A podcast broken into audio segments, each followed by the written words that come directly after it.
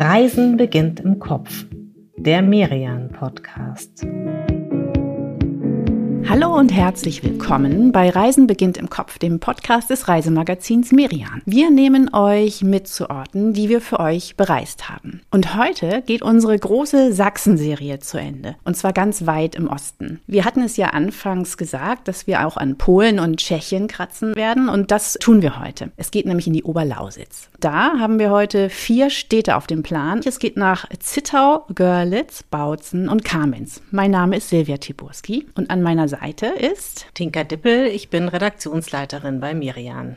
Du hast mir ja angekündigt, dass du eigentlich im doppelten Tempo sprechen müsstest, Tinka, um alles zu erzählen, was du mitgebracht hast. Das wollen wir uns ersparen und auch den Hörerinnen und Hörern. Also los, äh, wo starten wir? Ganz im Südosten Sachsens, im Dreiländereck, genauer in Zittau. Nicht zu verwechseln mit Zwickau, wo du ja für die erste Folge dieser Serie warst. Mhm. Und womit genau geht's los? Mit einem Krimi.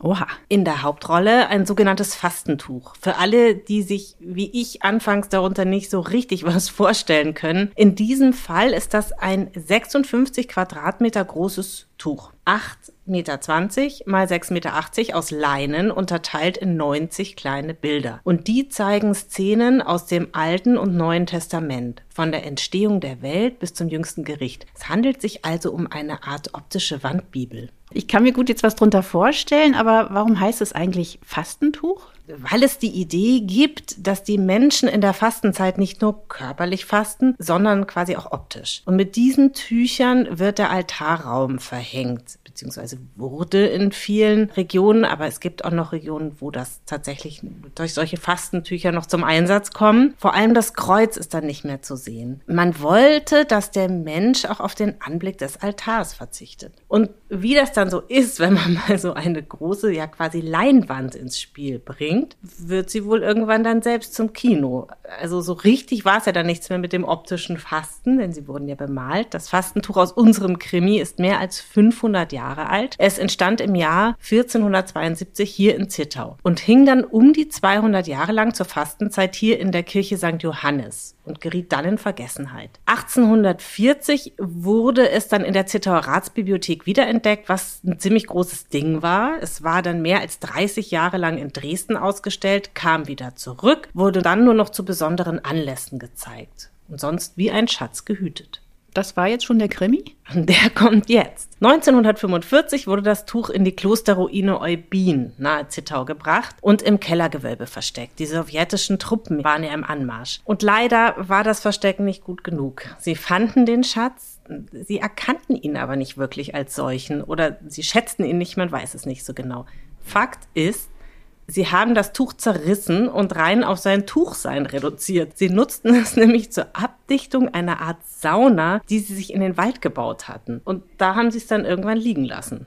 Wahnsinn. Also ein quasi damals ja schon 500 Jahre altes Saunatuch. Abstruse Vorstellung irgendwie, dass sie sich da im Wald eine Sauna improvisiert haben mit einem der größten Schätze der Region. Ich ahne aber, dass du hoffentlich noch ein Happy End in petto hast. Ein Mann aus Eubin hat diese wohl sieben Stoffteile gefunden und dann sich an die Fastentücher erinnert. Und so kam das Fastentuch zurück oder das, was noch von ihm übrig war.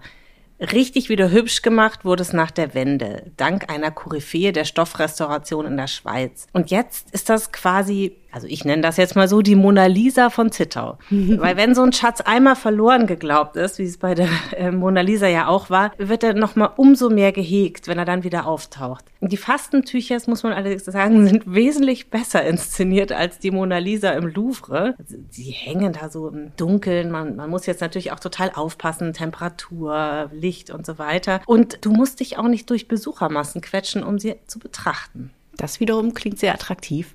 Aber du sagst, die Fastentücher, also sind es Einzelteile geblieben? Äh, nee, aber es gibt zwei. Also der Krimi dreht sich um das große Fastentuch. Das kleine Fastentuch aus dem Jahr 1573 zeigt nur ein Bild und auf dem ist die Kreuzigung Christi zu sehen. Und wer hat diese Mona Lisas von Zittau gemalt? Das weiß man nicht.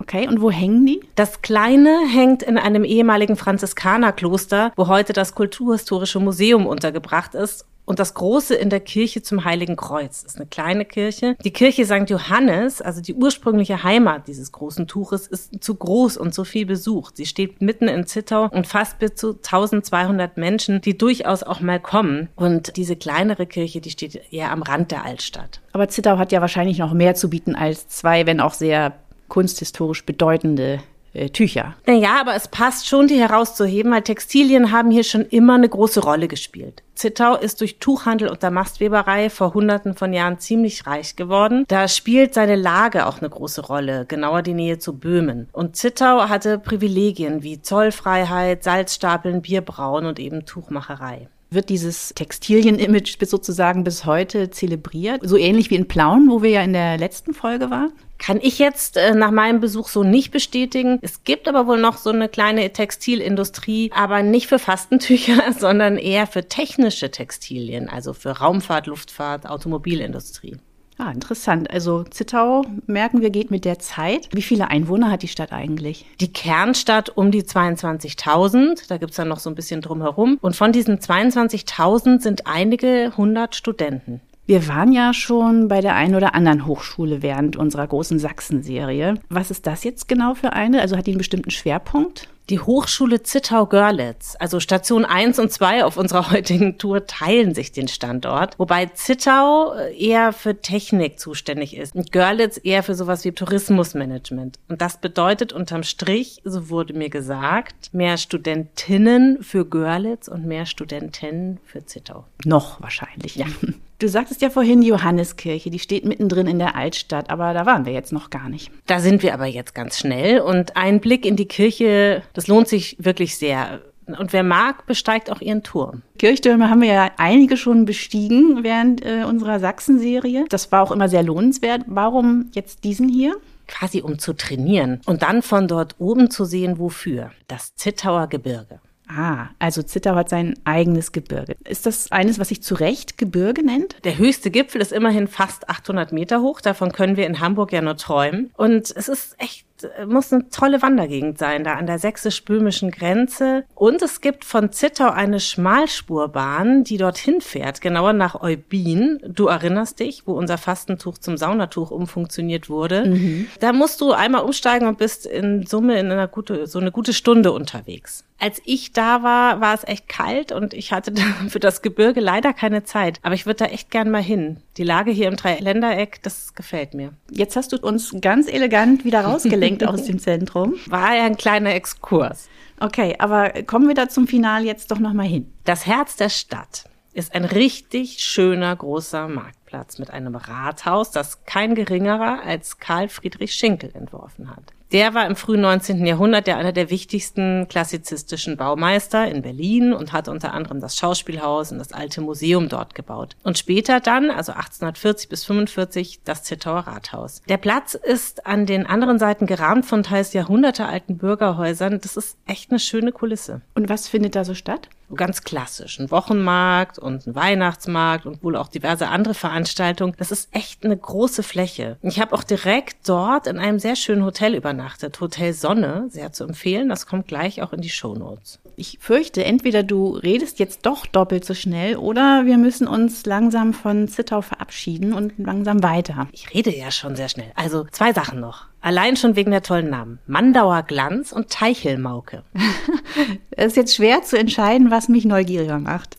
Mandauer Glanz ist eigentlich schlicht ein Wohnviertel. Vom Marktplatz keine zehn Minuten zu Fuß. Dieses dann eben doch irgendwie sehr einzigartige Wohnviertel steckt aber voller Farbe, kunstvoller Fassaden und Skulpturen. Da laufen zum Beispiel Kühe, knallfarbene Fassaden hoch. Oh, wie kommt das? Das Viertel war wohl eher trist und ist dann 2009, 2010 im Auftrag unter anderem von der Stadt durch einen Berliner Künstler zu einem umgestaltet worden, das sehr gut gelaunt und lebensfroh wirkt. Also da sieht man einfach, was Farbe und so ein paar Skulpturen tatsächlich bewirken können. Und es ist ein von Instagram noch kaum entdeckter, very Instagrammable Place. Und diese Teichel Mauke. Mauke ist hier Kartoffelbrei. Der wird ringförmig auf einem Teller drapiert und in die Mitte kommt ein Teichel, also ein Teich aus Brühe ah. und in den sehr würziges Rindfleisch und Sauerkraut. Das klingt lecker. Fand ich auch.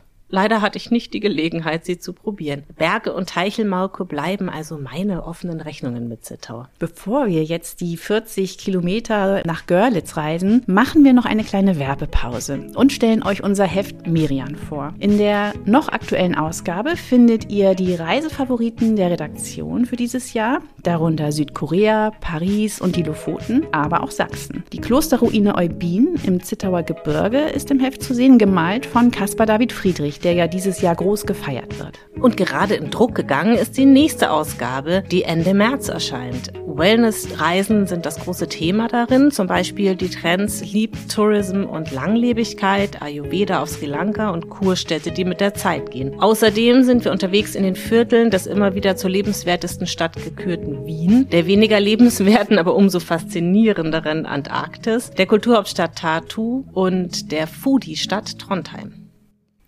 So, und jetzt hör mal, zum Einstieg nach Görlitz. Herzlich willkommen in Görlitz, eine Stadt, die viel bietet. Wer flüstert denn da? Wo, das ist erstmal wichtig. Wir sind nämlich schon mittendrin in Görlitz diesmal, genauer am Untermarkt, angelegt zwischen 1250 und 1300, im Herzen der historischen Altstadt, einer absoluten Bilderbuch-Altstadt. Die ist wirklich mystisch schön und gespickt mit Geschichten. Noch genauer sind wir am Untermarkt 22. Das Haus mit dieser Adresse hat ein schönes spätgotisches Portal benannt als Flüsterbogen. Es ist nämlich nicht nur hübsch, es leitet auch durch die spezielle Form seiner Stirnseite den Schall besonders gut. Also wenn jetzt auf der einen Seite jemand in den Bogen hineinflüstert, kann, wer sein Ohr an die andere Seite hält, das sehr gut verstehen. Also so ein bisschen wie ein Dosentelefon. Wer hat dir da Görlitz im Flüsterton angepriesen? Das ist Lothar Bartusch. Ein, wie ich finde, ganz besonderer Stadtführer, weil er zwei Blicke auf die Stadt hat. Also einmal den von außen, er kommt eigentlich aus Bremen ursprünglich. Und den extrem liebevollen Kennerblick. Er ist vor ein paar Jahren hierher gezogen und zwar aus einem einzigen Grund, weil er die Stadt so großartig findet. Er war an einem Punkt in seinem Leben, wo er eine neue Wahlheimat gesucht hat, kam nach Görlitz, weil er gehört hatte, was für eine Perle die Stadt ist und dann ist er geblieben. Hm, also er hatte gar keine persönliche Verbindung. Das ist eher selten, denke ich. Und sagt ja auch schon mal ziemlich viel über die Stadt aus. Das ist übrigens die östlichste Stadt Deutschlands und die größte auch auf unserer Tour in dieser Folge mit um die 57.000 Einwohner. Dazu kommen dann noch mal rund 30.000 auf der polnischen Seite in Skor. Da musst du mir noch mal helfen. Wie spricht man das aus? Ich habe es ein paar Mal mit Herrn Bartusch geübt. Gorzelec. Skorzelec. Ich hoffe, das war jetzt richtig so. Skorzelitz, okay, das merken wir uns. Ähm, also alle Menschen, die ich kenne, die schon mal in Görlitz waren, schwärmen wirklich sehr von dieser Stadt, wobei wir auch schon sehr viele andere schöne Altstädte hatten. Was macht diese denn so besonders? Ich finde ihr Mix. Und natürlich die Masse an historischer Bausubstanz. Um die 4000 restaurierte Baudenkmäler. Das ist schon echt eine Hausnummer. Und diese Quantität hat eben auch eine große Qualität. Als ich da ankam, bin ich über Ober- und Untermark gelaufen. Es wurde dunkel. An dem Abend fielen die ersten Schneeflocken dieses Winters. Es glitzerte und ich war echt wie im Spazierrausch. Ist Görlitz denn überall so märchenhaft? Vielleicht schon so fast ein bisschen kitschig? Überhaupt nicht. Görlitz hat nämlich auch wirklich Brüche. Also nicht nur den ne, mit äh, Skorzelec. Allein schon, weil die Stadt zwei Stadtzentren hat. Die schon erwähnte historische Altstadt entstanden ab ungefähr 1200 und dann weitergebaut bis ins 18. Jahrhundert. Görlitz lag an zwei wichtigen Handelsfernstraßen, hatte viele Privilegien, viele wohlhabende Kaufleute lebten hier und die Via Regia lief hier entlang, eine der wichtigsten Handelsstraßen im Mittelalter. Und dann gibt es noch einen größeren preußischen Teil, entstanden ab 1840. Görlitz gehörte nach dem Wiener Kongress 1815 zur Provinz Schlesien und da blühte die Stadt zum zweiten Mal auf, wuchs innerhalb weniger Jahrzehnte von um die 10.000 wohl auf um die 90.000 Einwohner. Und wenn diese schlesische Zeit so prägend war, ist das heute noch spürbar? Also während der DDR-Zeit war Schlesien hier wohl eher ein Tabu. Jetzt ist Schlesien aber sehr präsent. Also siehst du es überall in der Stadt, auch in Souvenirläden und so. Und vor allem ist es aber präsent mit einem wirklich tollen Museum, dem Schlesischen Museum, das direkt neben dem Rathaus steht, also auch super prominent. Da wurden vier historische Gebäude, von denen jedes echten Schatz für sich ist, zu einem Komplex verbunden. Sehr gelungenes Patchwork. Und Star dieses Ensembles ist äh, der Schönhof, der gilt als eines der ältesten Renaissance-Gebäude Deutschlands. Und was erzählt dieses Museum? Sehr viel. Die haben dort auch, glaube ich, 2000 Quadratmeter Platz dafür, um die 900 Jahre schlesische Geschichte und Kulturgeschichte. Kunsthandwerk, Kunst, Alltagsgegenstände. Echt interessant, auch viel mit so historischen Karten. Das ist übrigens auch ein klitzekleines bisschen meine Geschichte. Ich habe nämlich familiäre Wurzeln in Liegnitz, heute das polnische Legnitzer, eine Autostunde östlich von Görlitz. Und ich habe da in einem Souvenirshop was gefunden. Jetzt bin ich gespannt. Was hast du mitgebracht? Eine Liegnitzer Bombe. Warte mal, das Wort habe ich schon mal irgendwo gehört und in einem Backbuch, glaube ich, gelesen. Was ist das nochmal genau? Also eine Art Kuchen, etwa handgroß, rund, aus Lebkuchenteig mit Marzipanfüllung und Schokoladenüberzug. Ehrlicherweise nicht ganz mein Ding geschmacklich. Umso leckerer ist der für hier auch sehr typische Mondstollen. Ich habe beides in einem Souvenirladen namens Schlesische Schatztruhe erworben. Den kann ich sehr empfehlen. Klingt fabelhaft. Aber Tinka, wir laufen ja jetzt die ganze Zeit schon durch eine ziemlich berühmte Filmkulisse. Ich habe das mal vorab recherchiert. Grand Budapest Hotel, Inglorious Bastards, Die Vermessung der Welt, Goethe, der Vorleser, der Turm, die Schule der magischen Tiere, die wurden alle hier gedreht, diese Filme. Oder zumindest teilweise. Wie wurde eigentlich Görlitz zu, wie es heute heißt, Girlywood? Dadurch, dass du hier nicht groß Kulissen bauen musst, denk dir die Autos weg und die Touristen und die Handys und schon kannst du super einen historischen Film drehen. Und dann hast du auch noch diese unterschiedlichen Kulissen. Görlitz hat beide Weltkriege im Großen und Ganzen unbeschadet überstanden. Und selbst zu DDR-Zeiten gab es zumindest ansatzweise erhaltende Maßnahmen. Das haben wir ja auch gelernt, auf dieser Tour war nicht überall so. Und dann nach der Wende ist Görlitz eben so richtig rausgeputzt worden. Und hast du von den Dreharbeiten irgendwas mitbekommen, als du da warst? Also, weiß ich nicht, George Clooney gesehen oder mit Damon? Es wird ja hier nicht täglich gedreht, äh, aber schon sehr oft. Ich habe das Lothar Bartosch beschreiben lassen. Görlitz hat ja immerhin eine, eine, Tradition, Filmproduktion seit 1954. Dreharbeiten gehören hier eigentlich zum Alltag. Jeder weiß, da wird gedreht, das sieht man dann schon, dann fährt man eben eine Straße weiter rum. Nehmen wir jetzt mal zum Beispiel eine große Produktion wie Torstraße, so eine Serie, die in Berlin spielt. Da waren hier eben über Monate lang äh, sehr, sehr große, der Elisabethstraße, waren die ganzen Schminksets, äh, Statisten, Sets und so weiter. Und da ist natürlich auch die Görlitzer Bevölkerung mit eingebunden. Das heißt, es werden manchmal zu bestimmten Zählen über 1000 Statisten gebraucht. Also im Kern will ich damit sagen, dass es äh, Görlitz sich immer wieder darauf freut, wenn große Filmproduktionen auch da sind und sich auch daran gewöhnt hat. Gibt es auch ein Filmfest in Görlitz? Ja, es gibt mehrere Filmfeste. Das bekannteste ist das Oberlausitzische Filmfest. Es gibt hier ein Filmbüro, eine Filmakademie, eine ziemlich gute Filminfrastruktur. Also den Link zu den Festivals packen wir natürlich in die Show Notes. Jetzt würde ich aber schon auch gerne nach Skorschelitz. Wir laufen jetzt erstmal nochmal weiter durch Görliwood Richtung Neiße die trennt ja Görlitz und Skorzelitz und machen noch einen Stopp an der Peterskirche. Den müssen wir machen. Die ist nämlich das Wahrzeichen der Stadt. Eine fünfschiffige Hallenkirche, wirklich beeindruckend groß. Geweiht ist die 1497, gebaut wurde aber wohl schon wesentlich früher. Sie hat auch spätromanische Teile, wurde dann aber im gotischen Stil weitergebaut und so hat sie Teile mit kaum sichtbaren Fensteröffnungen, also eher romanisch, und Teile mit sehr vielen großen Fenstern, also eher gotisch. Sehr berühmt ist ist ihre Orgel, die den schönen Namen Sonnenorgel trägt. Die Pfeifen sind da wie Strahlen um goldene Sonnen angeordnet. Die ist wirklich wahnsinnig schön. Okay, also diese Kirche steht oberhalb der Neiße. Wir gucken also rüber nach Polen, oder? Ja, genau. Und jetzt ist da wirklich ein krasser Kontrast.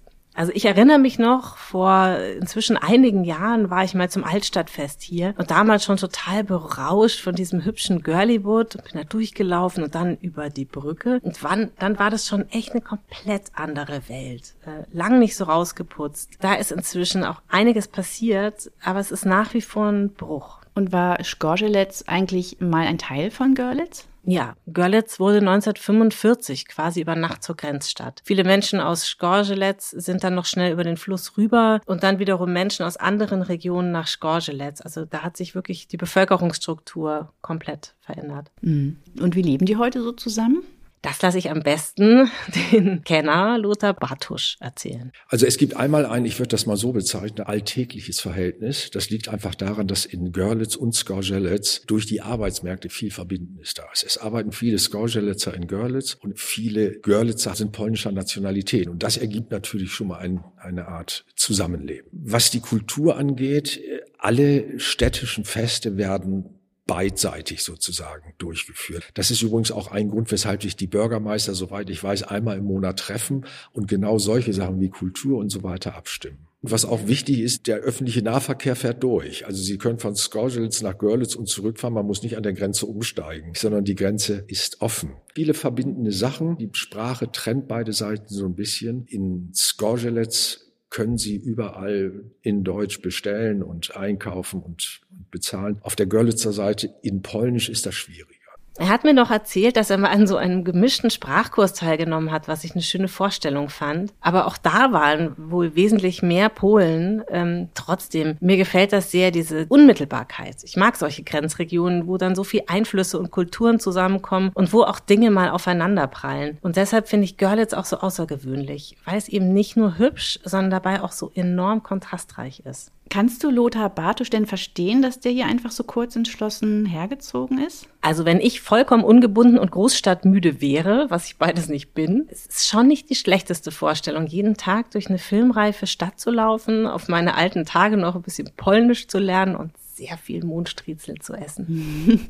Apropos Mondstriezel, wollen wir noch irgendwo einkehren? Solltest du unbedingt machen hier, zum Beispiel bei Lucy Schulte, gleich neben dem Flüsterbogen. Da bekommst du zum Beispiel richtig gutes Rinderfilet oder kreative Fischgerichte mit Koriander Kimchi und Wakame Glasnudeln. Aber ich möchte noch was anderes zeigen, nämlich die Synagoge von Görlitz dies etwas sehr Besonderes, eine gebaute Überlebenskünstlerin. Erzähl, wann wurde die gebaut? 1909 bis 1911 vom Büro Kühne aus Dresden übrigens. Das waren damals sehr namhafte Architekten, die haben auch den Leipziger Hauptbahnhof gebaut. Und dann ist die Synagoge aber irgendwann wieder aufgebaut worden?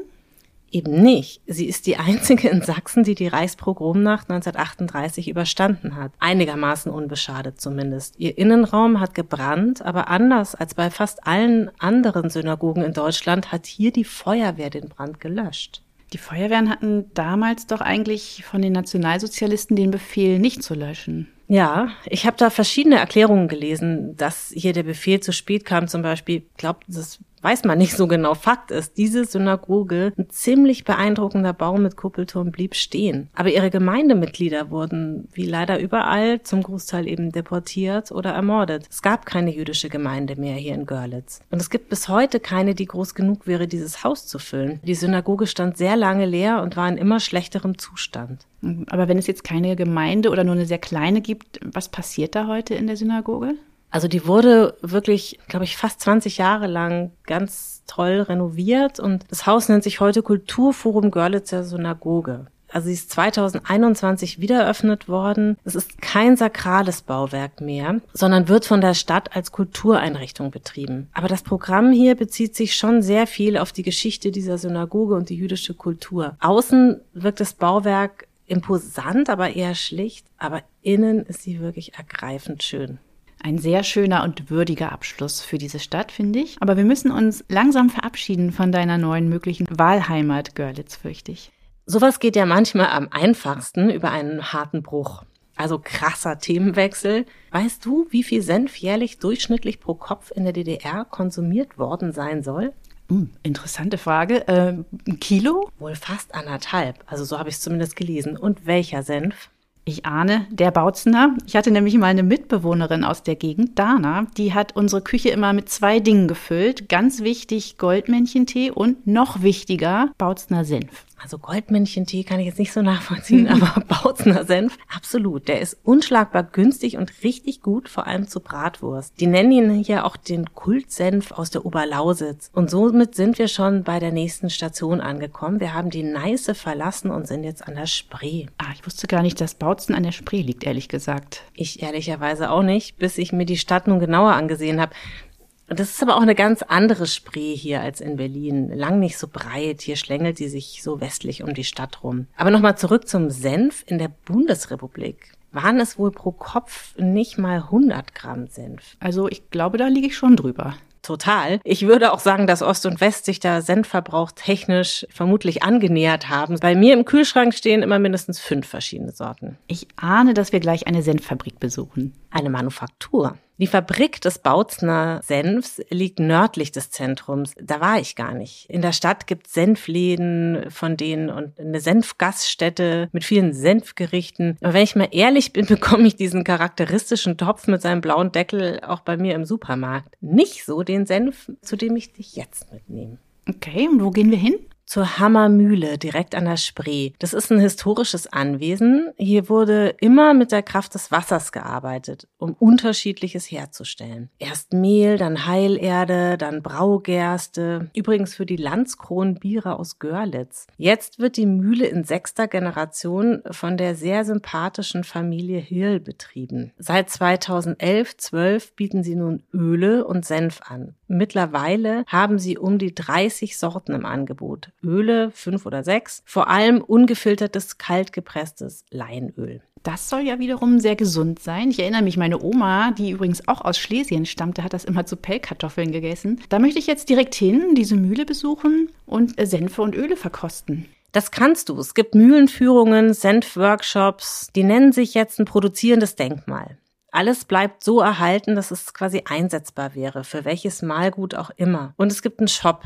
Ich hatte ja schon den Mondstollen aus Görlitz im Gepäck und hier kam noch wirklich extrem köstliches Leinöl und fünf verschiedene Senfe dazu. Es gibt also zwei Top-Senfadressen in Bautzen einen Big Player und einen kleinen Local Player. Das ist eine super Kombination, finde ich. So, und jetzt gucken wir mal von der Mühle auf die Stadt. Die thront so über uns. Wir sehen alte Mauern. Die Stadt war dick und doppelt geschützt in ihrer mehr als tausendjährigen Geschichte. Und was auch direkt auffällt, diverse Turmspitzen. Insgesamt sind es 14. Ich habe sie ehrlicherweise nicht nachgezählt. Bautzen heißt auch Stadt der Türme. Sind das alles Kirchen? Nee, und das macht es auch noch umso reizvoller, finde ich. Das sind dicke und dünne, kleine und große Türme, ein sehr schönes Ensemble. Und einer dieser Türme gehört zum Beispiel der Bautzner Wasserkunst. Wasserkunst. Also der Name ist ja schon mal sehr hübsch. Was kann ich mir darunter vorstellen? Das war also schon eh und je ein wichtiges Bauwerk der Stadt. Einerseits natürlich zum Schutz der Stadt. Man sieht es ja noch eindrucksvoll, die rechts und links die Stadtmauer. Auf der anderen Seite, was der eigentliche Grund war für die Versorgung, für die Trinkwasserversorgung der Stadt. Und das war von Anfang an, also 1496 an, bis in die Neuzeit, also bis 1965 der Fall. Wie alt ist der Turm? Also wann ist er gebaut worden? Die heute noch sichtbare ist von 1558.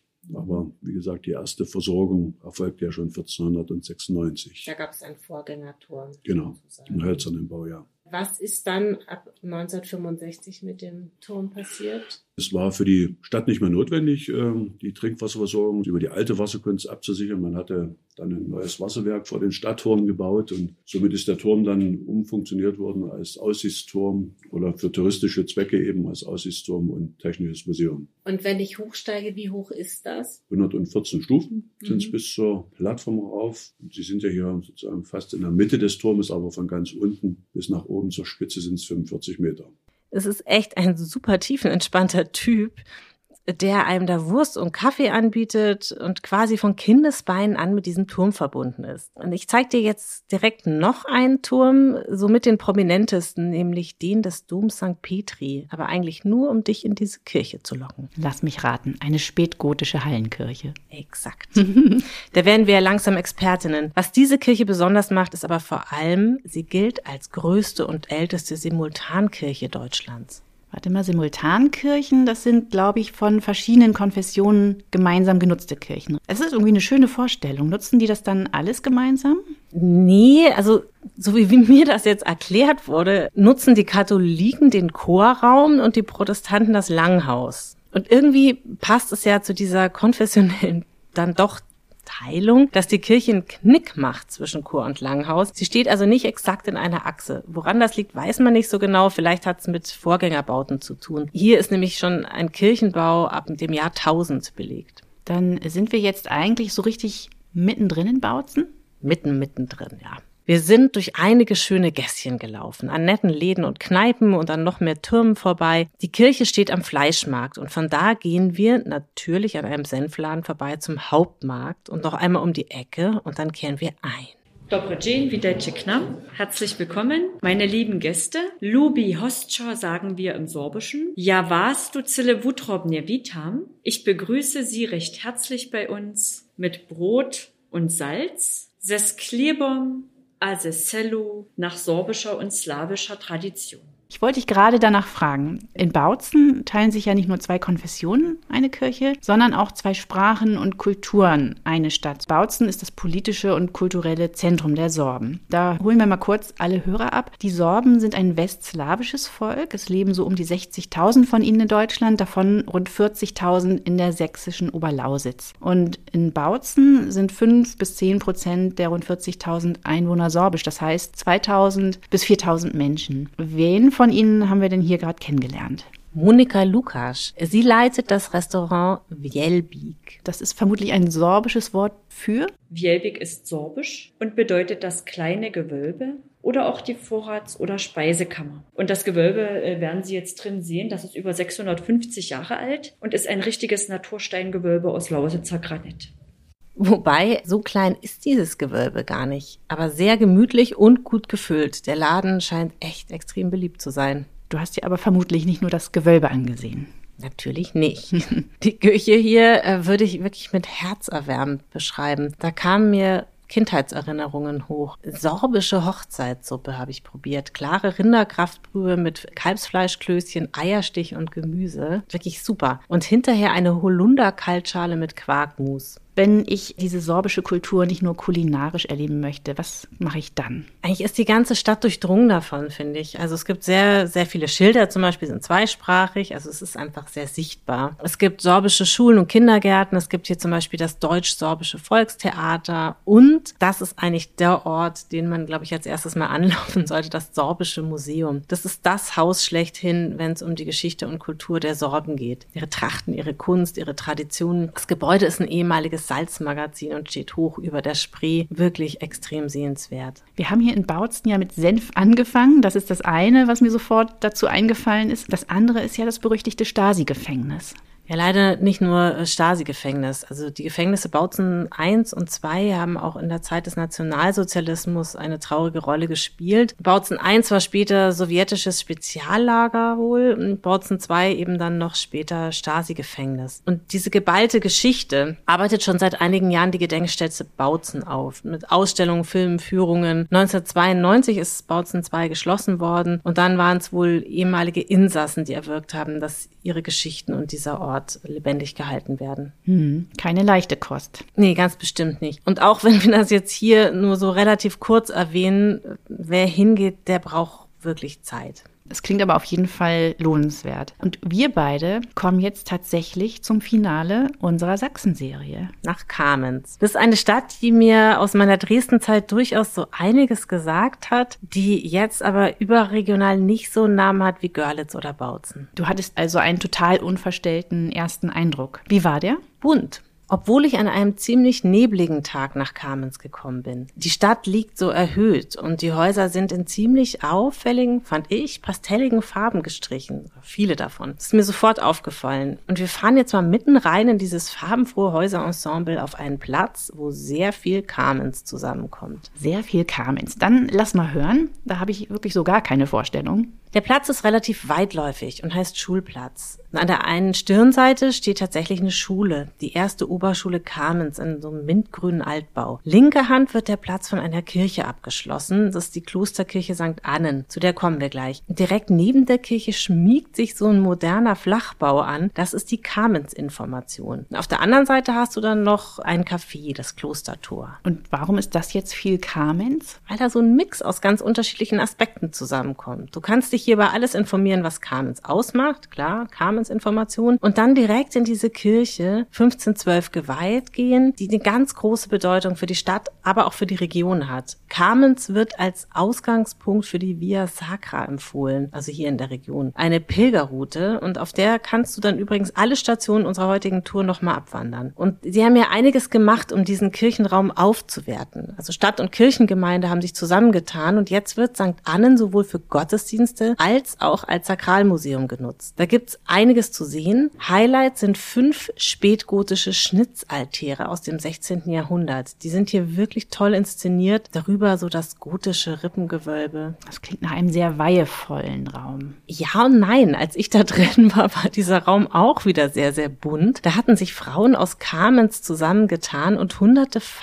farbfrohe Socken gestrickt. Die hatten sie so als riesigen Regenbogen auf den Boden ausgelegt. Die sollten dann verkauft werden und damit wollten diese Kamenzerinnen einen Beitrag leisten für die neue Glocke in der Hauptkirche St. Marien zum 800. Geburtstag ihrer Stadt. Der wird nämlich 2025 hier ganz groß gefeiert. Ich fand ziemlich rührend, wie sie sich hier so mit ihrer Stadt identifizieren und sich auch selbst engagieren. Äh, warum hast du eigentlich eben dieses mintgrüne Schulgebäude neben dem Museum erwähnt? Weil du dir jetzt mal vorstellen sollst, wie sich da die Türen öffnen und dann aus diesem mintgrünen Bau lauter in weiß gekleidete Schüler gelaufen kommen. Wurde hier auch ein Film gedreht? Nie. Im August feiert Kamenz seit Jahrhunderten sein Forstfest. Das ist ein Schul- und Stadtfest. Und diese Schule spielt darin schon durch ihre Lage eine zentrale Rolle. Stadtfeste gibt es ja aber viele. Ja, das scheint hier aber schon eine besondere Nummer zu sein. Also so ein tagelanger Ausnahmezustand mit Festzügen, viel Essen, wohl inzwischen auch dem ein oder anderen Fahrgeschäft. Also das Ganze fußt wohl auf einer Sage und findet in ähnlicher Form seit mehreren hundert Jahren statt. 2021 ist das Waldfest sogar zum immateriellen Kulturerbe ernannt worden. Von der UNESCO?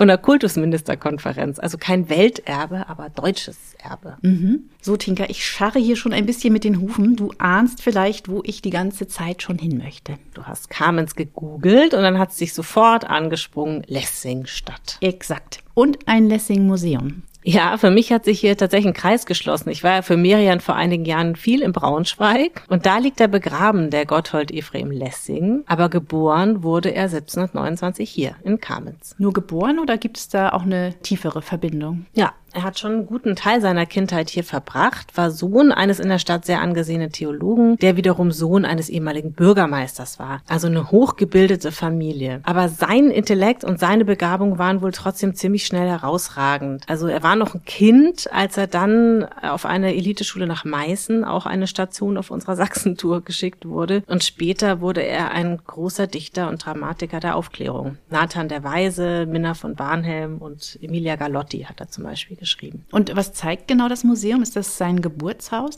Nein, das Geburtshaus wurde von einem Brand zerstört. Das Lessinghaus wurde zu seinem 200. Geburtstag, der auch schon wieder fast 100 Jahre her ist, gebaut. Du erfährst da drin viel zur Familiengeschichte der Lessings und natürlich zu ihm selbst und seinen Gedanken. Und die Bibliothek ist ziemlich beeindruckend. Da lasse ich dich jetzt mal eine Weile stöbern und dann hole ich dich wieder ab. Ich muss dir nämlich noch was zeigen. Das erwartest du hier garantiert nicht. Wir gehen jetzt mal Richtung Museum der Westlausitz. Das ist ein großes Haus, in dem du sehr viel über die Kulturgeschichte, Archäologie, Botanik, Geologie, Zoologie dieser Gegend erfährst. Ganz bestimmt sehr sehenswert, aber wir gehen da heute nicht rein. Ach, das ist schade. Das klang irgendwie gut. Wo gehen wir dann hin? Gegenüber oder nebenan, also vis-à-vis, hat Anfang 2023 das Dada-Zentrum Kamenz eröffnet. Kurz zum Hintergrund. Dada war ja eine Kunstrichtung oder ist eine Kunstrichtung, die sich in der Schweiz gegründet hat und deren Vertreter sich gegen so alles Konventionelle in der Kunst und der Gesellschaft richteten. Und sie sind durch satirische Aktionen damals sehr aufgefallen. Wir gehen jetzt mal durch ein superschönes Renaissance-Portal in die alte Posthalterei. So hießen Postämter, als die Post mit Wagen und Pferden transportiert wurde. Schön passend zu diesem Thema Dada habe ich drin eine grandiose Ausstellung zur Mail Art gesehen. Das war die Eröffnungsausstellung dieses neuen Kunstortes. Okay, da tun sich jetzt bei mir ein paar Fragen auf. Also erstens, wie kommt ein Dada-Zentrum nach Kamenz? Also haben die da irgendeine Dada-Tradition und was genau ist Mail Art? Keine Dada-Tradition in Kamenz, nicht, dass ich wüsste. Grundstein der Sammlung hier ist eine Schenkung dreier sächsischer Künstler. Der Dadaismus hatte eigentlich vor, ja, eben vor 100 Jahren seine Hochphase. In Sachsen, vor allem in Dresden, hat er aber wohl eine lange anhaltende Tradition, was ich sehr sympathisch finde. Ich habe da immer viel Spaß dran. Und Mailart, das sind quasi Gemeinschaftswerke per Post. Also da haben Künstler unfertige Werke in alle Welt an andere Künstler verschickt und dann kamen die so als bunte Collagen zurück. Ziemlich cool. Und jetzt wird's noch interessanter. Der Kurator des Dada-Zentrums ist ein junger Kunsthistoriker namens Johannes Schwabe. Der gibt ja auch so Workshops für Kinder und so. Er hat sich da viel ausgedacht. Und er ist auch Kurator im Sakralmuseum, wo wir am Anfang waren. Ich meine, was für eine grandiose Kombination. Der wirkte für mich auch so extrem begeistert, als könne er sein Glück immer noch selbst nicht fassen. Ich nenne es ein neues Kunst- und Kulturzentrum für die Stadt. Eingestellt bin ich ursprünglich vor zwei Jahren als Kurator des Sakralmuseums hier in Kamenz. Interessante Kombination, aber auch eine, die ich sehr herausfordernd finde und auch sehr spannend, weil gerade Sakralkunst auf den ersten Blick sehr schwer, sehr tiefsinnig, sehr bedeutungsaufgeladen wirkt und Dada-Kunst auf der anderen Seite, speziell die, die wir hier ausstellen aus der Mail-Art-Bewegung, ist sehr verspielt, ist subversiv, ist ähm, lustig teilweise, ist kritisch auch teilweise. Beides finde ich aber sehr spannend zusammenzubringen. Es ist ein Gegensatz Zusatzpaar und äh, eines, das sich aber auch sehr gut ergänzt. Und es gibt tatsächlich ein, zwei Projekte, in denen ich beides auch zusammenbringen möchte. Wir dürfen also echt gespannt sein, was sich Johannes Schwabe da noch so künftig überlegt zu diesen beiden Themen. Ja, aber du hast mir doch auch noch ein Souvenir versprochen. Dafür steigen wir auf den Roten Turm. Der ist ein Rest der einstigen Stadtbefestigung aus dem 14. Jahrhundert. Und ist aus rotem Granit gebaut, daher der Name. Über eine Holztreppe geht's auf sein Dach in 24 Metern Höhe. Und da gucken wir auf zwei berühmte Kamenzer. Die Hauptkirche St. Marien, dreimal darfst du raten. Eine spätgotische Hallenkirche. Die einzige aus Granit gebaute nördlich der Alpen, heißt es. In der Lessing von seinem Vater getauft wurde. Neben der Kirche stand übrigens Lessings Geburtshaus. An der Stelle gibt's heute eine Gedenkstätte. Und die zweite Berühmtheit? Der Hutberg. Das ist der Hausberg von Kamenz. Der ist fast 300 Meter hoch. Sehr beliebt zur Rhododendronblüte ab Ende April. Das ist was für dich. Das klingt super. Und er hat eine Open-Air-Bühne, auf der in diesem Jahr zum Beispiel Susi Quattro und Lea auftreten. Und das Souvenir? Ist quasi dieser Berg. Also ich stand in der Carmens-Information und sah so ein plüschiges grünes Ding, das mich ein bisschen an einen Salatkopf erinnert hat, das mich irgendwie zwangsläufig zum Lachen gebracht hat. Mir wurde dann erklärt, das sei Kami, das Stadtmaskottchen, und es stellt diesen Berg dar, dem, wenn ich das richtig interpretiert habe, der rote Turm aus dem Gipfel wächst. Oder auf jeden Fall ein Turm. Sieht extrem lustig aus und ist wohl sehr beliebt. Auf jeden Fall mal ein anderes Souvenir, sehr einfallsreich, die Krawinzer. Und jetzt verabschieden wir uns von Sachsen. Nur noch ein letzter Stopp auf dem Weg zum Bahnhof bei der Fleischerei Kretschmar. Da packen wir uns noch je ein paar Kamenze ein. Das sind sehr würzige, extrem leckere Knackwürste. Und damit geht unsere große Sachsentour zu Ende. Es hat uns wirklich viel Spaß gemacht. Jede Stadt für sich war eine echte Überraschungskiste. Und in zwei Wochen steigen wir in den Flieger und reisen in eine Stadt, die wir beide gut kennen. Wir haben nämlich vor 25 Jahren beide ein Jahr lang dort studiert, sogar zeitgleich. Wir freuen uns sehr auf Edinburgh, die schottische Hauptstadt. Und wenn ihr Fragen, Kritik, Anregungen habt, dann schreibt uns gerne an podcast.merian.de. Tschüss, bis in zwei Wochen. Tschüss, bis dann.